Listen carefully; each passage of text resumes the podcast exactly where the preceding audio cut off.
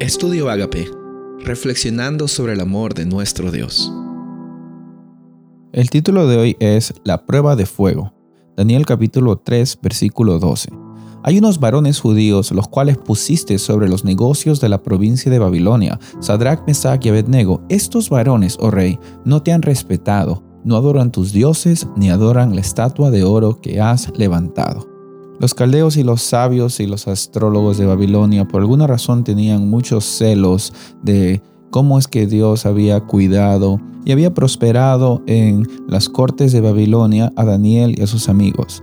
Las tradiciones judías dicen de que Daniel estaba fuera de esta historia porque él estaba llevando una labor como funcionario en una tierra lejana y eso significa de que los amigos de Daniel eran los únicos creyentes del Dios viviente en medio de esos funcionarios. El castigo o la condena que tenían que pagar los que no adoraban esta estatua era un castigo muy común en la época, era un castigo muy común hasta que en el punto que se encontraba en el código de Hammurabi. Eh, el horno de fuego era un castigo muy cruel, pero al mismo tiempo algo que ya se había visto en los alrededores y probablemente causaba mucho miedo y probablemente era una sentencia muy fuerte como para que al mismo tiempo tanta sea la obligación para que las personas decidan adorar a la estatua o quemarse en el fuego. Y esa es la prueba de fuego que tuvieron que afrontar estos jóvenes, Sadrach, Mesach y Abednego, que en el momento quizás también estaban pasando por luchas internas, pero ellos sabían de que tenían a un Dios, a un Dios personal y un Dios que también se iba a preocupar por los problemas grandes y los problemas pequeños que ellos estén pasando.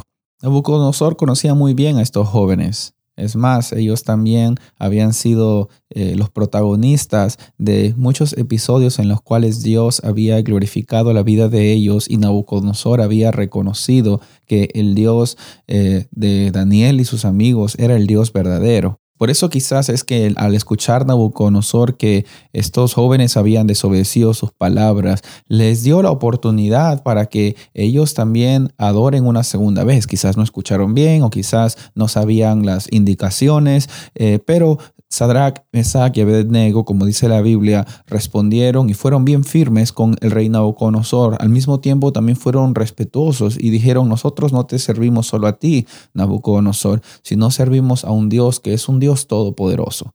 A veces nosotros eh, pensamos que nuestros problemas son grandes y quizás sí, tú y yo estemos pasando por problemas muy grandes en nuestras vidas que a veces no nos dejan dormir, que a veces no nos dejan ah, ni comer, no nos dejan ni respirar tranquilos. Pero nuestra respuesta debe ser la respuesta que estos jóvenes hebreos tuvieron con Nabucodonosor, diciéndole, mira, no tenemos que darte una explicación.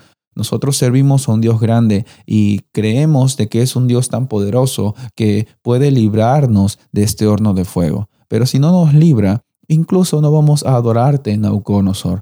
Porque la adoración que nosotros tenemos a Dios nunca debería estar inspirada por lo que Dios puede hacer por nosotros. No, no estamos hablando de la conveniencia solamente, sino de la relación que nosotros debemos tener, la experiencia personal que nosotros debemos vivir con ese Dios que, si bien es cierto, hizo muchas cosas por nosotros, nosotros no debemos responderle a Él por conveniencia, sino debemos responder al amor que Él nos ha expresado con amor y con la intención que nosotros tenemos de vivir día a día conociendo más al que ha dado todo para que nosotros lo tengamos todo.